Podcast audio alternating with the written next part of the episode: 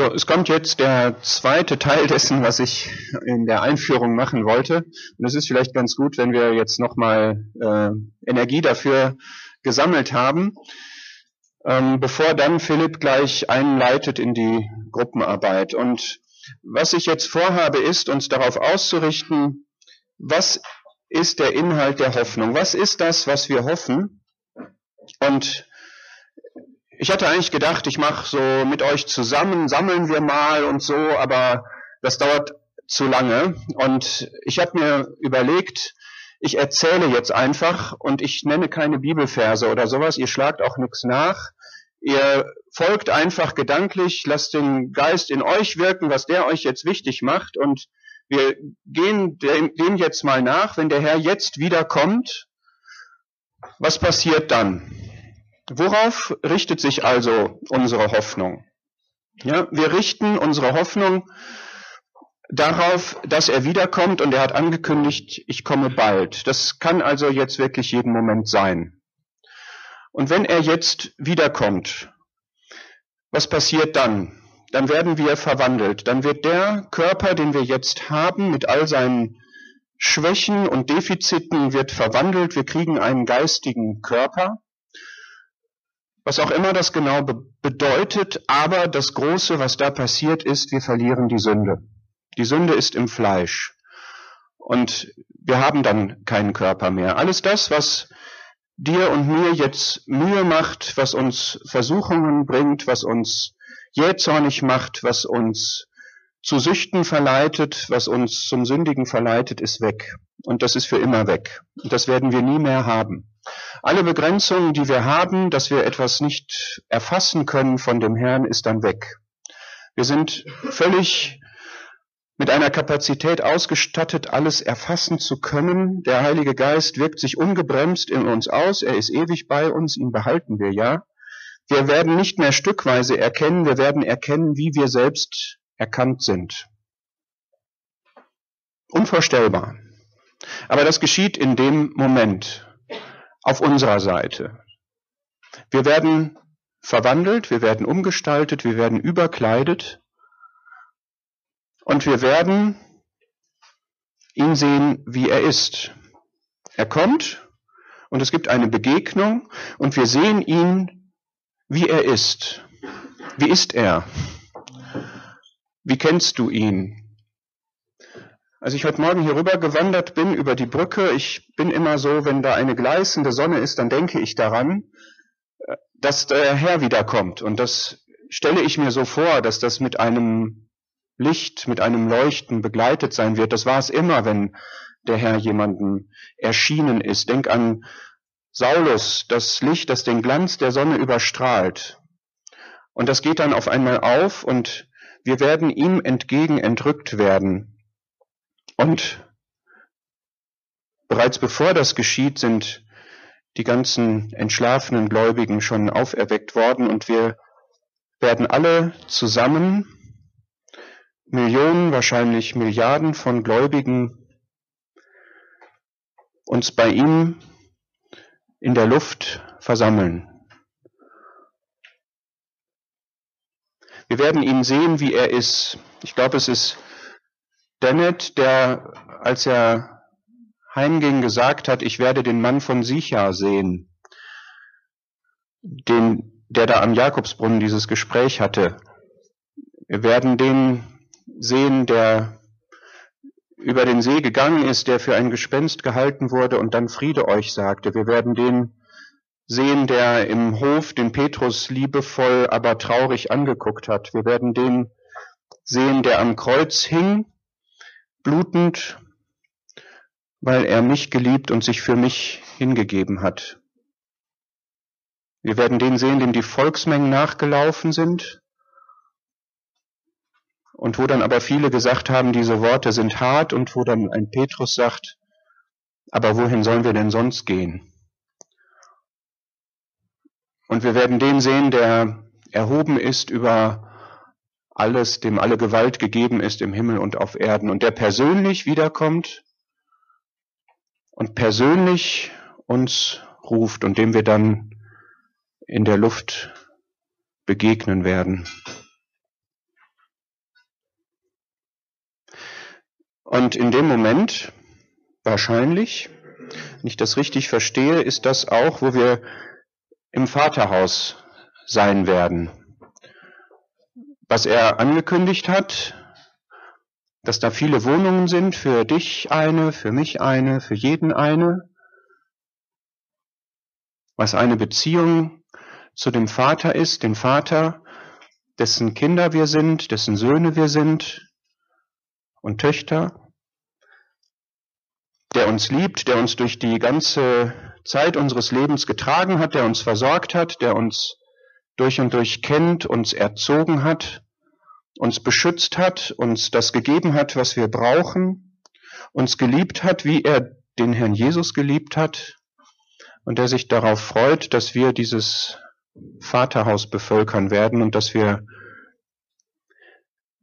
keine Probleme mehr haben zu verstehen, was ist überhaupt ein Vater, dass wir kein falsches Bild mehr von ihm haben, ihm nicht Dinge zuschreiben, die ungereimt sind, dass wir einfach nur völlig frei und genießend in diese ungetrübte Vater-Sohn-Kind-Beziehung eingehen.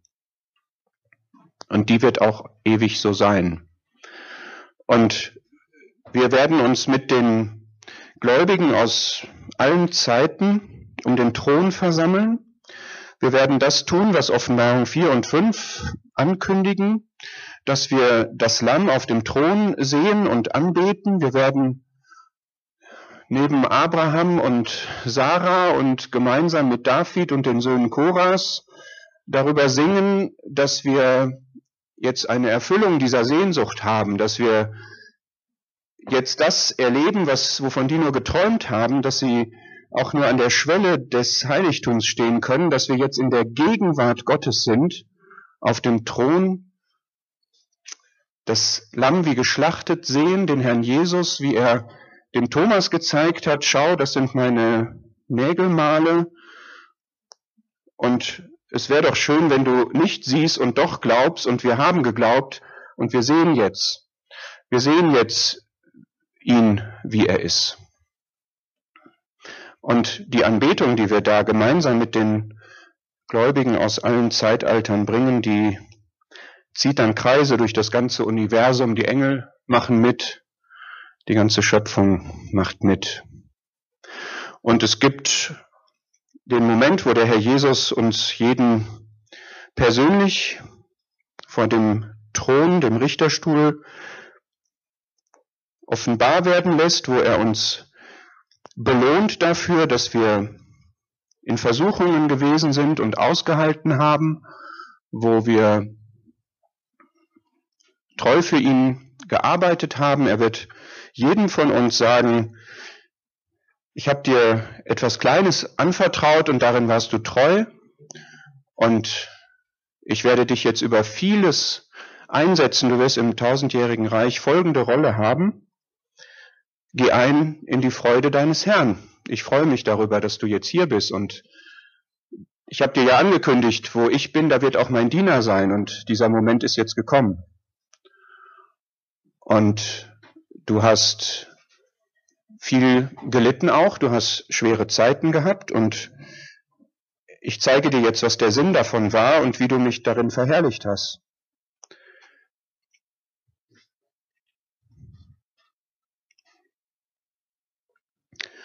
Und du hast vieles nicht verstanden und ich erkläre dir das jetzt.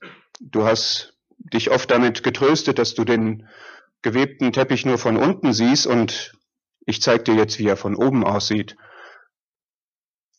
Es hat sich gelohnt, du hast ausgeharrt und du hast übrigens auch noch Kronen gesammelt dadurch, dass du daran mitgewirkt hast, dass ich Menschen erretten konnte. Du hast da und dort, erinnerst du dich, diesen Flyer weitergegeben und daraus ist übrigens dieser hier geworden, das hast du gar nicht gewusst.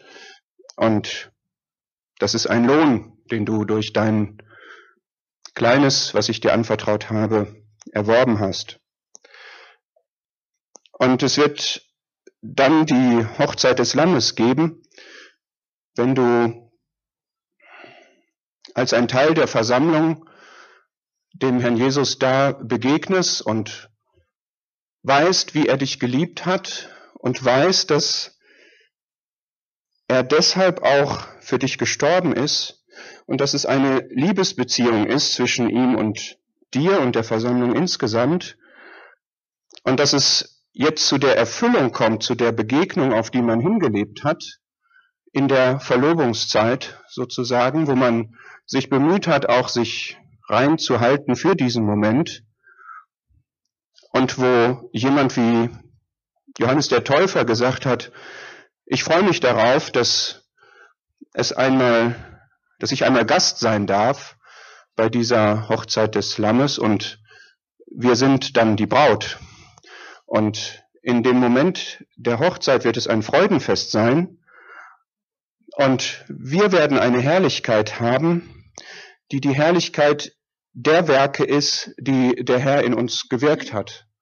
Wo das, was wir am Richterstuhl belohnungshalber alles aufgezeigt bekommen haben, dann für alle offenbar werden wird, weil das diese reine Leinwand, diese Kleider sind, diese Herrlichkeiten, die Gott in unserem Leben gewirkt hat. Und je mehr er in unserem Leben gewirkt hat, umso mehr gemeinsame Herrlichkeit gibt es dann auch. Und in dieser Herrlichkeit werden wir dann nach der Hochzeit des Lammes mit dem Herrn hier auf der Erde erscheinen.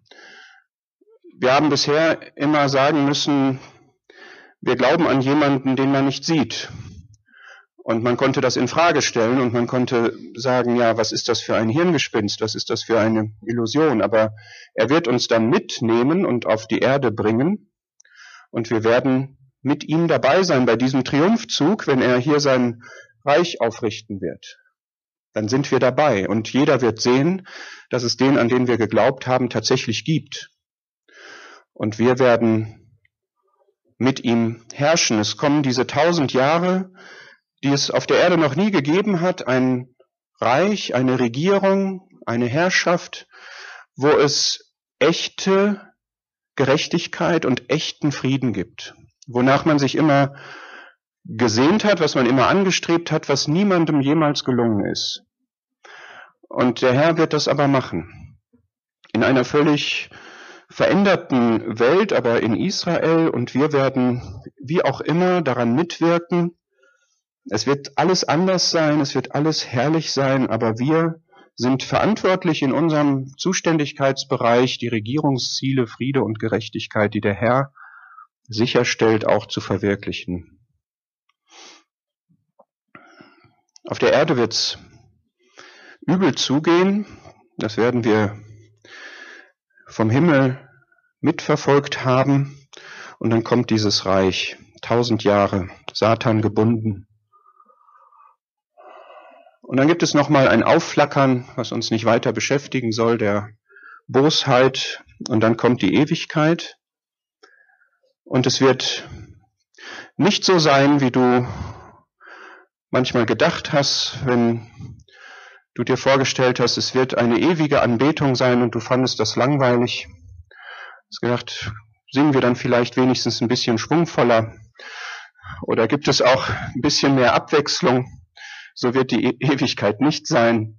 Die Ewigkeit wird Anbetung beinhalten, Anbetung so verstanden, dass wir einfach überwältigt sind von der Herrlichkeit des Herrn Jesus, die wir dann sehen, wie wir sie nie gesehen haben.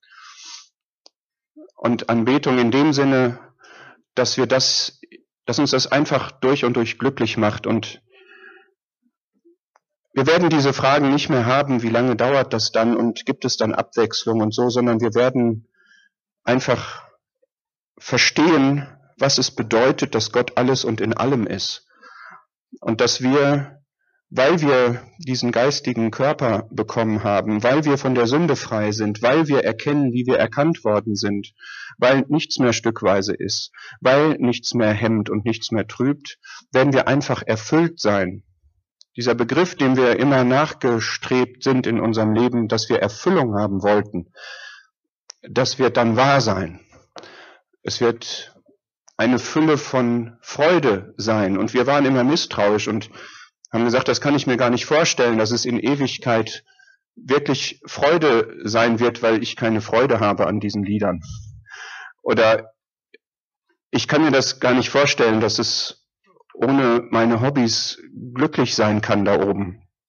Und wir werden aber sehen, dass der, der uns geschaffen hat, genau weiß, was uns erfüllt und uns genau das dann geben wird, diese Fülle in Gott, diese Fülle an Freude, dieses wirkliche Glücklichsein, diese einfach ungebremst uns durchströmende Liebe, weil Gott Liebe ist und weil Gott alles und in allem ist und wir bei ihm sind.